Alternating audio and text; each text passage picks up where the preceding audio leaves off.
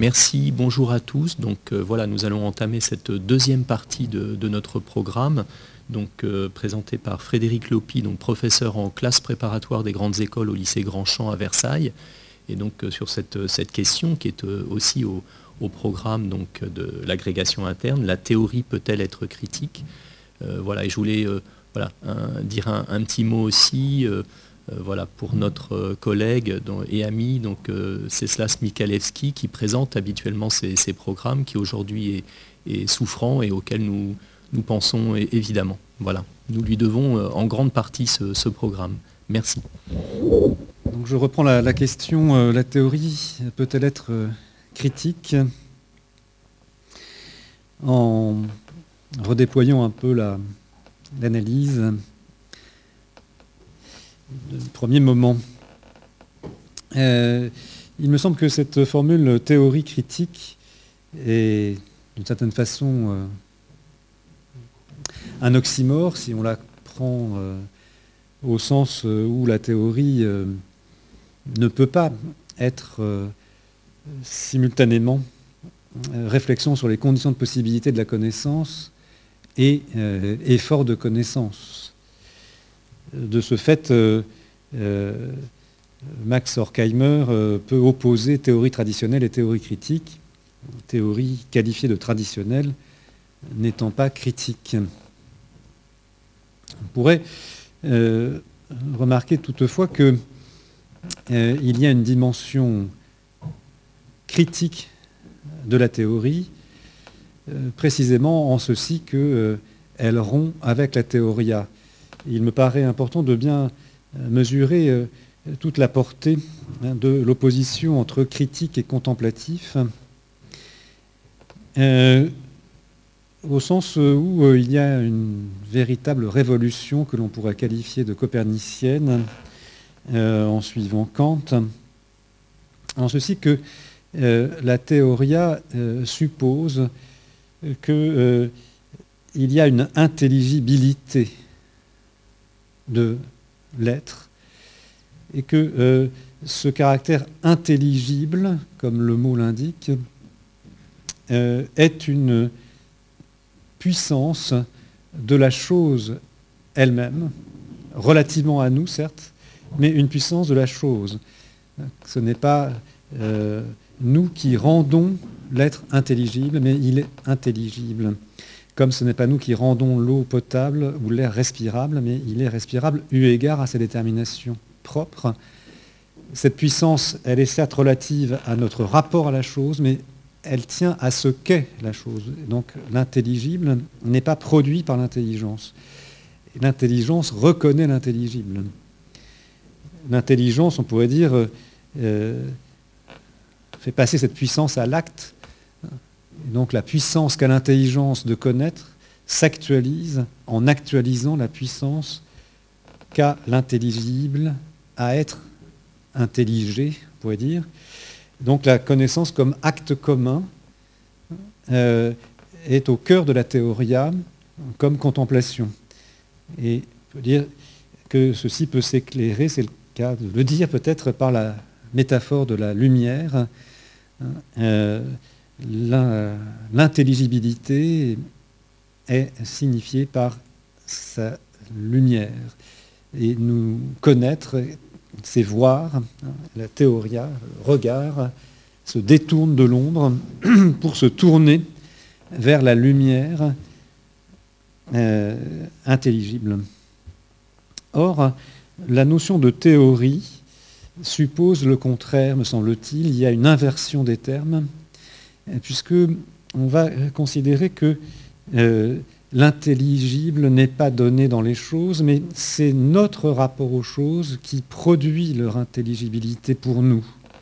C'est ce que l'on peut appeler révolution copernicienne. Euh, la métaphore de la lumière peut être éclairante là aussi, puisque euh, Descartes, dans la règle première pour la direction de l'esprit, compare la raison à la lumière qui éclaire tous ces objets à partir d'elle-même. Et donc euh, c'est la raison qui va mettre de l'ordre. L'ordre des raisons clarifie hein, les objets parce qu'ils ne sont pas d'emblée éclairants par eux-mêmes.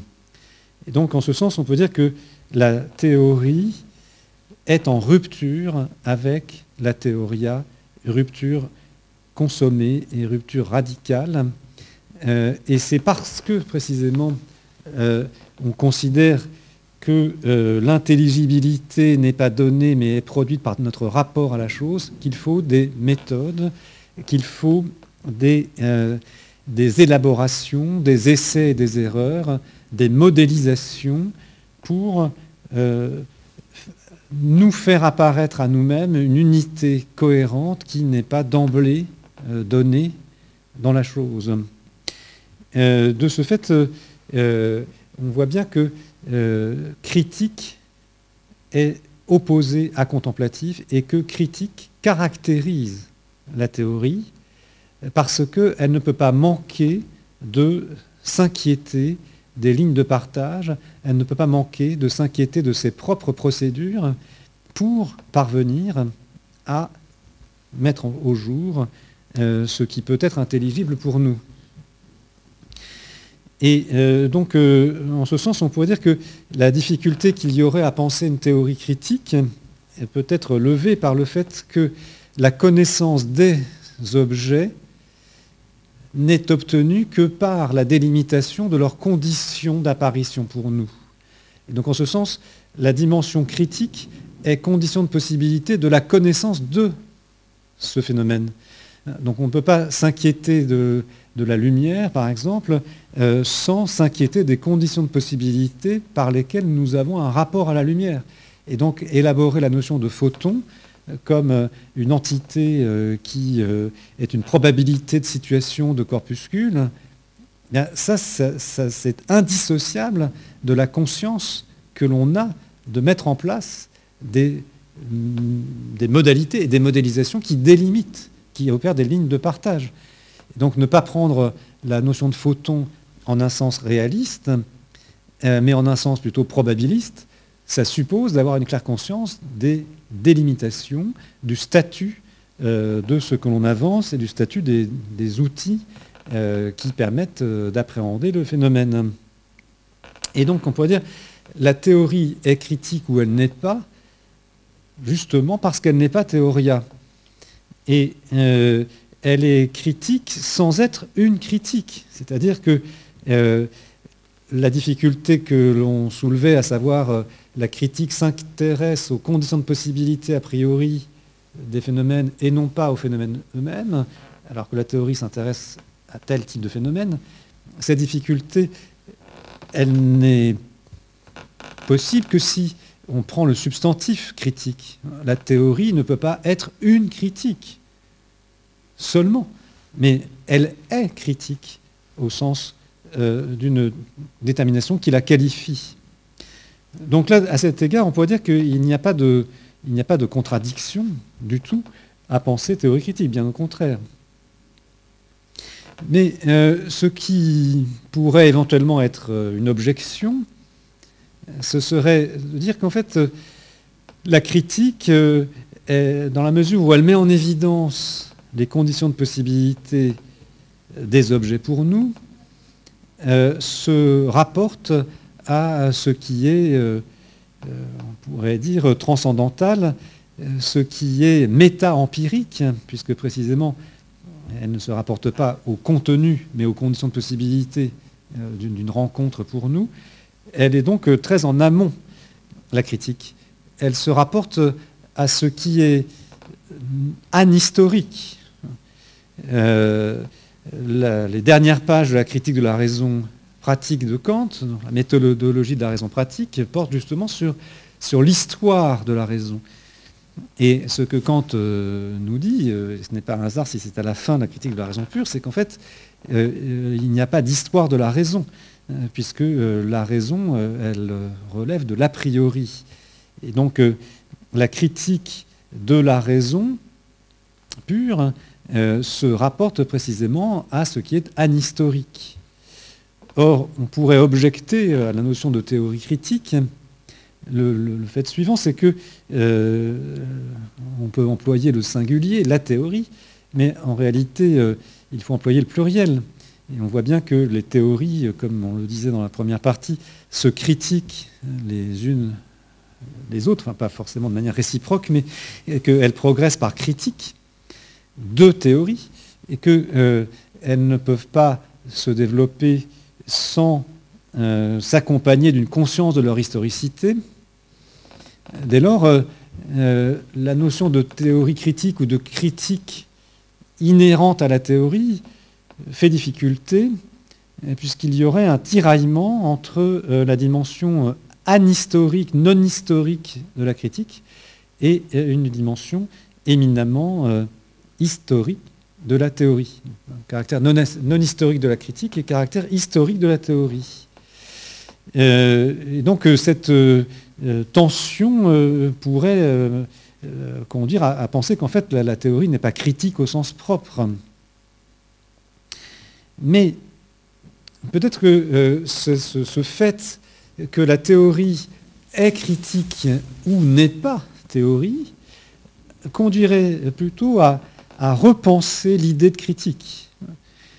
Euh, au lieu de dire que la critique est essentiellement transcendantale a priori, donc anhistorique, euh, on dirait que, euh, eh bien justement, il faut penser une critique qui peut intégrer le facteur historique et considérer que les conditions de possibilité de, des objets pour nous, elles sont elles-mêmes situées dans une histoire.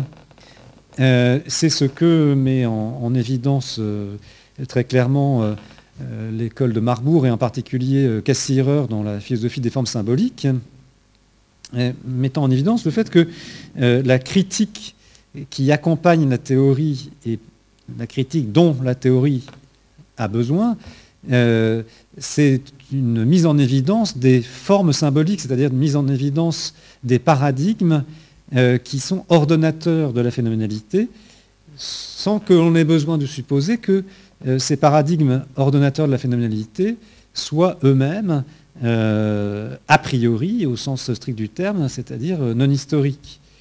Donc on peut très bien confirmer cette dimension critique de la théorie en intégrant un facteur historique du côté des conditions de l'apparition des phénomènes pour nous ou des conditions de modélisation des phénomènes pour nous.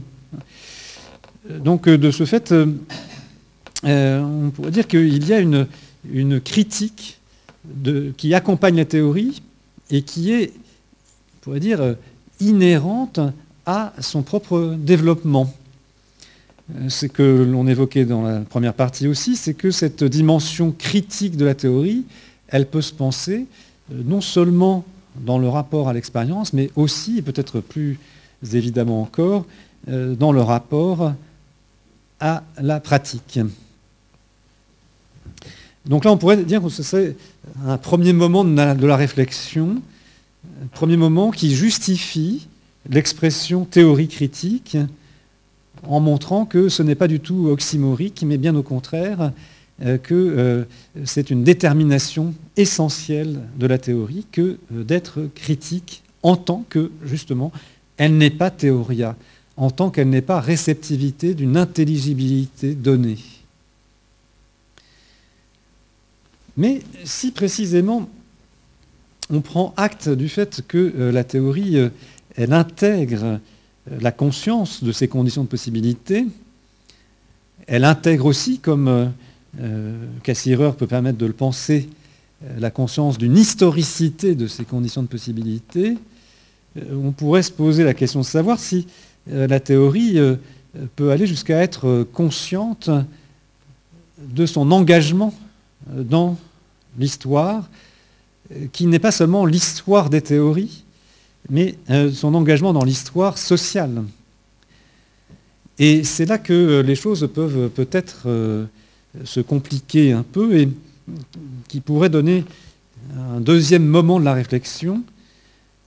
Après avoir montré que la théorie est critique au sens où elle est critique d'elle-même et critique des autres théories, peut-être s'inquiéter de savoir si la théorie peut être critique d'elle-même quant à sa réalité historique concrète. C'est le deuxième moment de ma réflexion. Et euh, là, euh, euh, on pourrait justement insister sur le fait qu'il y a potentiellement, enfin même assurément en réalité, une dimension réflexive de la théorie, puisque précisément, si elle élabore les, les outils conceptuels et les modèles permettant de, rendre raison de la phénoménalité, elle est nécessairement consciente de ce qu'elle fait.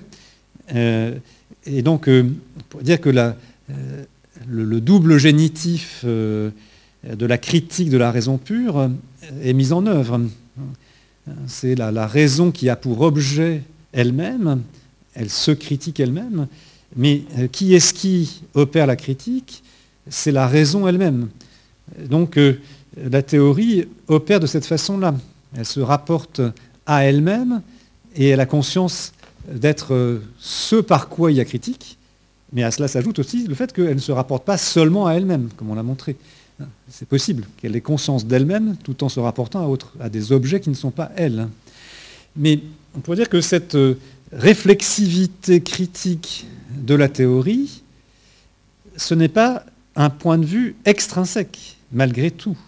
La théorie a un recul sur ses propres méthodes et euh, théorie euh, est consciente du statut euh, des outils conceptuels qu'elle emploie, mais ça ne veut pas dire pour autant qu'elle est consciente du contexte lié à l'histoire sociale qui la rend possible. Or, c'est précisément ce niveau-là que, met en évidence euh, Marx, euh, contribution à la critique de l'économie politique, euh, la fameuse célébrissime préface va dans ce sens. La notion de critique, elle est assez centrale dans la pensée de Marx. Mais précisément, il ne s'agit plus tout à fait de la même chose. la critique, ce n'est pas l'acte intellectuel qui consiste à opérer des délimitations parfaitement conscientes, la, critique, elle est, on pourrait dire, la, mise en œuvre des lignes de fracture, des lignes de partage, qui est produite par les jeux de force productives dans la réalité sociale concrète. En, d'autres termes, on pourrait dire que euh, par rapport à la théoria, il y a dans la théorie une opposition, comme j'ai mentionné dans la première partie, à savoir euh, le rapport à l'intelligibilité. Donc là, il y a une ligne de fracture très nette entre théorie et théoria. Mais il reste quelque chose de la théoria dans la théorie aussi longtemps que l'on pense le sujet connaissant comme désintéressé, le sujet connaissant comme surplombant la réalité sociale concrète, le sujet connaissant comme d'une certaine façon, euh, désincarné, comme n'ayant pas d'intérêt euh, vital, concret, à euh, produire le discours qu'il produit. Donc aussi longtemps que l'on considère que le motif de la théorie est la curiosité, on passe à côté justement de l'engagement dans l'histoire sociale de la théorie. Et, c'est, dire, un lien entre théorie et théoria. Or justement, si on pense la critique dans sa radicalité, eh bien, euh, on doit reconnaître la nécessité d'un deuxième décrochage entre de la théorie par rapport à la théoria. Une deuxième rupture est nécessaire, à savoir la rupture d'avec le désintéressement. Et ça, ça peut conduire aussi euh, à, repenser euh, le statut de la pratique. Donc euh, Michel Henry, dans son texte euh, sur Marx, euh, indique assez de manière lumineuse que, en fait, il ne faut peut-être penser la pratique à partir de l'action, mais penser la pratique à partir plutôt des jeux de force vitaux, à partir des interactions plutôt qu'à partir des actions, ce qui n'est pas la même chose. Parce que tant qu'on pense la pratique à partir de l'action, on pense la pratique à partir d'un sujet surplombant qui euh, est capable de commencer avec sa visée. Mais si on pense la pratique à partir des jeux de force et des interactions, on n'a plus cette euh, peut-être illusion euh, d'un sujet désintéressé. Or, ce que l'on pourrait dire, c'est que la pratique, c'est la réalité. La pratique, c'est la réalité qui se fait en se faisant et qui opère justement des jeux de, force et d'opposition entre euh, les forces productives et peut-être les, superstructures que ces forces productives ont, produites. Situation révolutionnaire dont parle Marx dans la préface, la contribution à la critique de l'économie politique. Ce qui veut dire en d'autres termes que si je dis la pratique, c'est la réalité, constituée par la dialectique matérielle des rapports de force, alors la théorie, elle n'est plus qu'une émanation de la pratique, elle n'est plus que le langage d'une certaine pratique. Elle peut être même comprise comme le langage de la pratique dominante. Et c'est la critique, elle va être extrinsèque par rapport à la théorie. C'est-à-dire que la, critique comme jeu de fracture, rapport de distinction, elle va émerger des rapports de force. Et donc la, critique de la théorie, ça va être un génitif objectif. La, théorie va être critiquée concrètement par cette réflexivité en acte euh, qu'est euh, le, jeu des rapports de force. Et euh, dans l'ouvrage Connaissance et intérêt, Habermas avant d'outrepasser et d'intégrer sa pensée, rend compte très très clairement de cette dynamique en parlant d'une réflexion en grandeur réelle. Donc la, pratique comme réalité conflictuelle qui s'auto-forme justement par le rapport de force, eh bien, euh, c'est ça la critique. De sorte qu'en fait, euh, la, théorie, elle est en bout de course et elle est aveugle à cette critique objective. Donc on aurait en fait euh, deux niveaux. Euh, la théorie, elle est critique dans le cercle fermé de son exercice. Elle est critique par l'expérience cruciale, elle est critique par le critère d'action, mais elle n'est pas critique quant à ses conditions de possibilité objectives.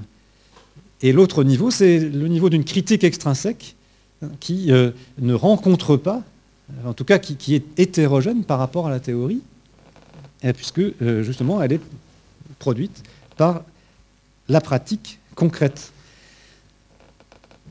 Mais euh, ce n'est pas tout, parce qu'en fait, ce qu'on peut repérer, c'est que ces rapports de force qui, apparaissent comme potentiellement critiques au sens d'une contestation, par des rapports de délimitation, de démarcation, ces rapports de force, euh, ils se disent eux-mêmes. Il est possible de les dire.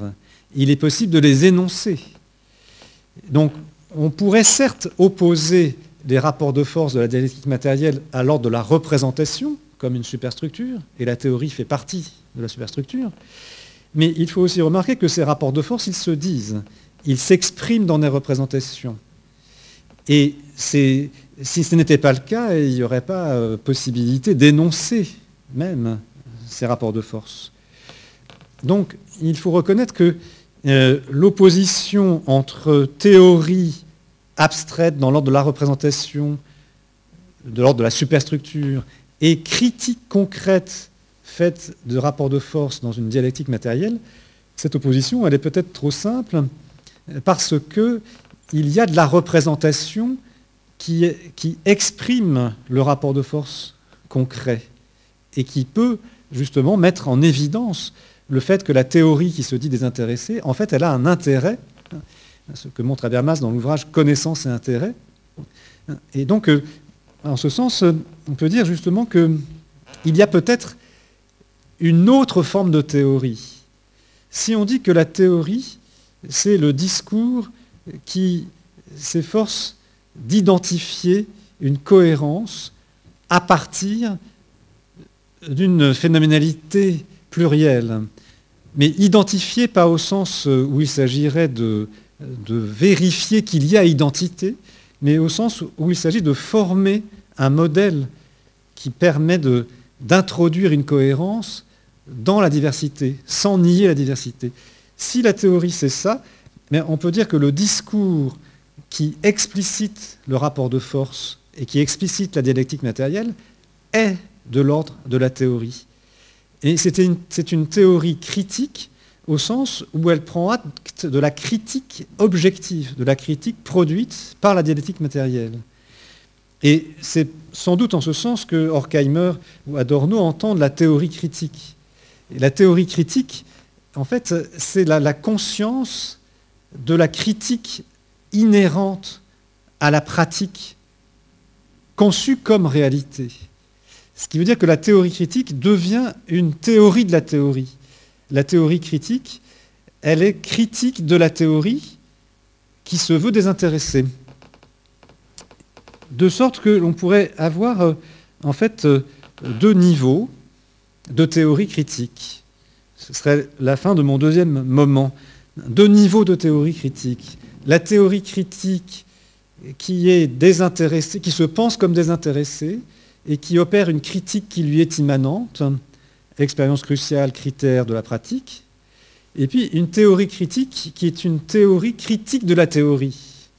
Une théorie critique qui euh, entend prendre acte justement de la complexité de la dynamique de l'intérêt et de l'intéressement, qui critique au sens de contester le caractère désintéressé de la critique, et qui, de ce fait, euh, se fait l'expression de la critique objective.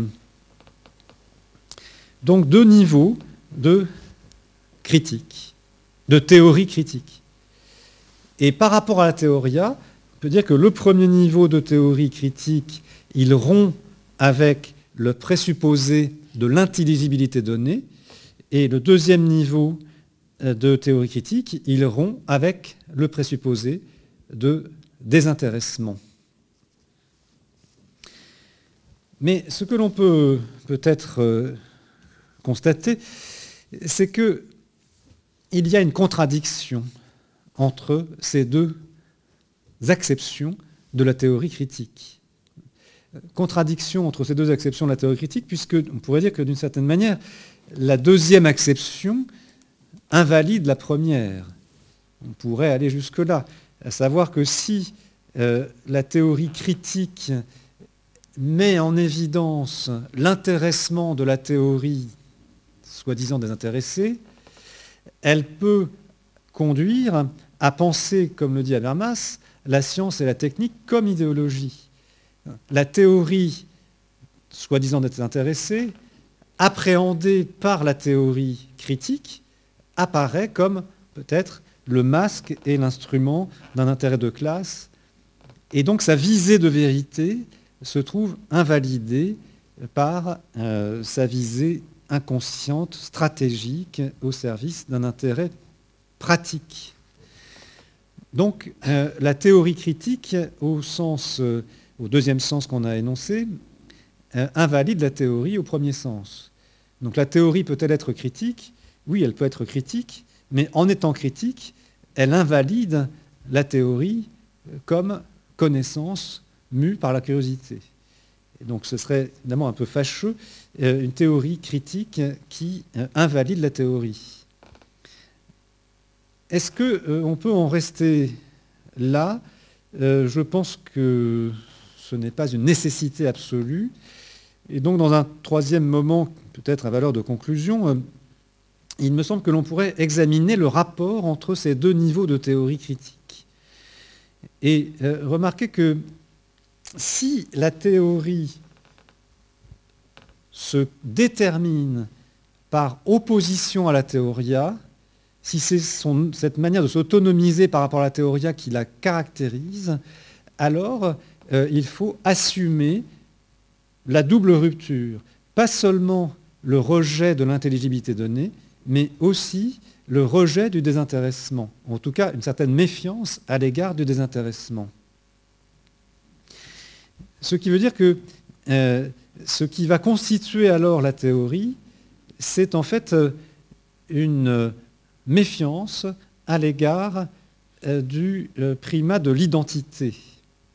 Lorsque l'on pense que la réalité est intelligible et qu'elle se donne, on a à l'horizon du propos une coïncidence entre le sujet connaissant et l'objet connu, une identité. Ah, je parlais d'un acte commun. Mais justement, si, euh, si n'en est pas ainsi, s'il s'agit d'élaborer pour nous des conditions euh, par lesquelles nous pouvons accéder à la phénoménalité qui ne se donne pas à nous, alors nous ne pouvons pas valoriser le primat de l'identité, sujet-objet. Et c'est sans doute ça le fond de la critique. Mais on pourrait dire aussi que euh, la théorie, elle s'élabore euh, par euh, exclusion du principe d'identité sur un autre plan. C'est-à-dire que si il y a critique au sens de ligne de fracture, départage liés à des rapports de force, cela ne se limite pas à la choséité. Euh, parler de rapport de force, ce n'est pas parler de, euh, de, la nature, ce n'est pas parler euh, d'une résistance matérielle. Mais il y a toujours en même temps de la représentation, toujours du désir, toujours une part d'intelligibilité qui accompagne ce que l'on pourrait appeler la dialectique matérielle. Et donc, il n'y a pas d'identité entre la cause et l'effet il n'y a pas d'homogénéité entre euh, le rapport de force et le discours. On a affaire à une non-identité qui est aussi articulée.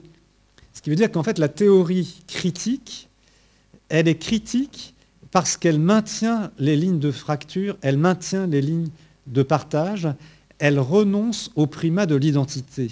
Que ce soit l'identité sujet-objet ou que ce soit l'identité détermination déterminée d'un point de vue matériel. Il n'y a pas d'homogénéité, parce qu'on a affaire à du discours.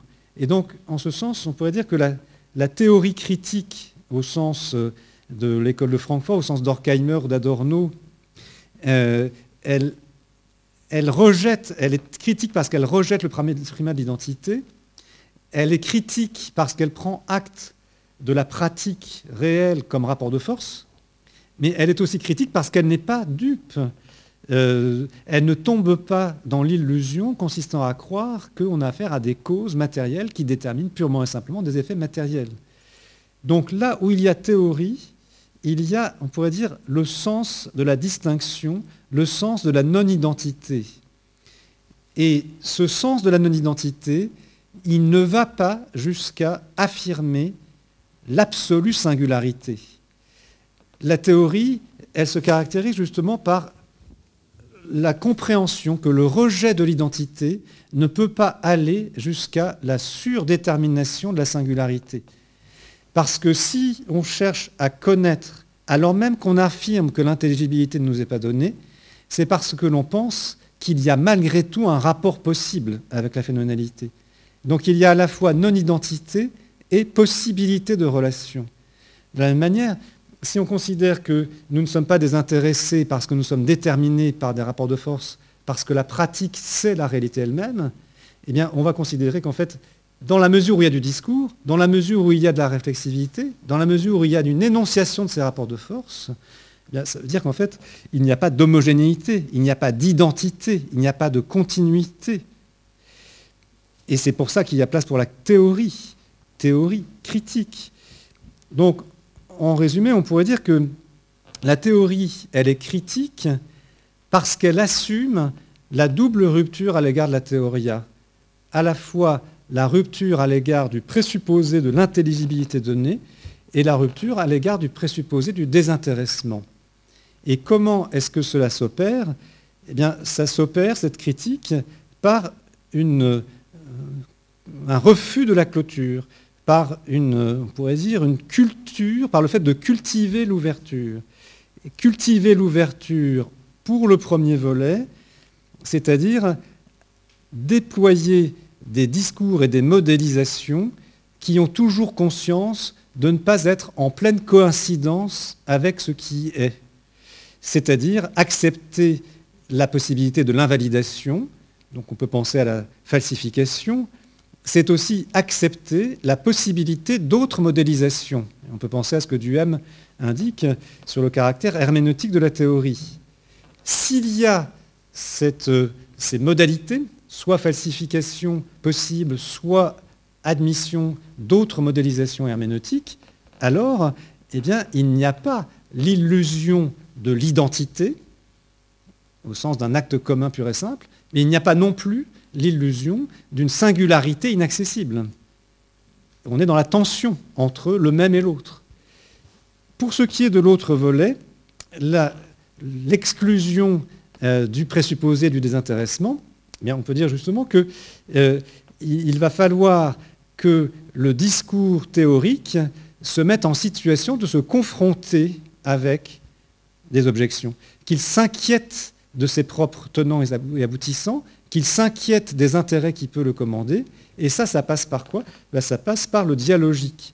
Ça passe par la confrontation avec les objections. Et c'est pour ça qu'on euh, va passer, on pourrait dire, de théorie et pratique, et donc euh, le titre aussi d'un texte d'Abermas, la pratique c'est la réalité, théorie déterminée par la pratique, on va passer de théorie et pratique à une théorie de l'agir communicationnel.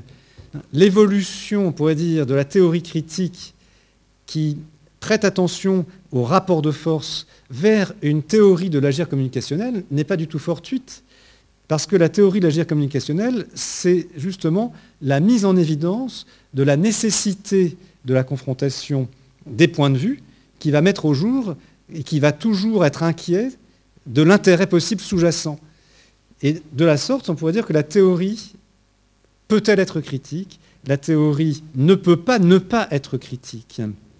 Elle ne peut pas ne pas être critique en elle-même, parce qu'elle met des critères, parce qu'elle élabore des opérations et des expériences cruciales, mais elle ne peut pas ne pas être critique de son insertion dans l'histoire sociale, parce que précisément, euh, ce qui la constitue, c'est le double rejet de l'intelligibilité donnée et du désintéressement. Et donc ce qui la constitue, c'est d'être critique au sens où elle a le sens du rejet du principe d'identité et du rejet de l'absolutisation de la singularité. Elle se tient dans l'entre-deux entre le même et l'autre. Et c'est le sens de la distinction qui, ici, caractérise la critique et constitue la théorie. Merci. Voilà, merci beaucoup donc à, Frédéric Lopi. Donc je vais, euh, enfin, il m'est venu une question. J'espère qu'elle n'est pas, euh, comment dire, euh, qu'elle ne dévie pas trop par rapport au sujet initial, mais je me, je me suis demandé si finalement ça, pouvait avoir un sens de parler de théorie philosophique. Enfin, je dirais euh, est-ce que la, philosophie euh, est aussi une théorie? Est-ce qu'il y a le même rapport entre la théorie et l'expérience et finalement la, philosophie et le, réel, le donné? Est-ce que, cette question-là des, rapports entre théorie et philosophie peut être intéressante? J'espère que je ne m'écarte pas trop du, sujet, euh. Non, mais c'est vrai que c'est une bonne question euh, parce que euh, théorie, on l'emploie rarement à propos de la philosophie, si ce n'est en un sens péjoratif. et je pense que c'est assez logique que ce soit péjoratif, au sens où la, la théorie, elle se rapporte à un effort de connaissance euh, d'un aspect de la phénoménalité.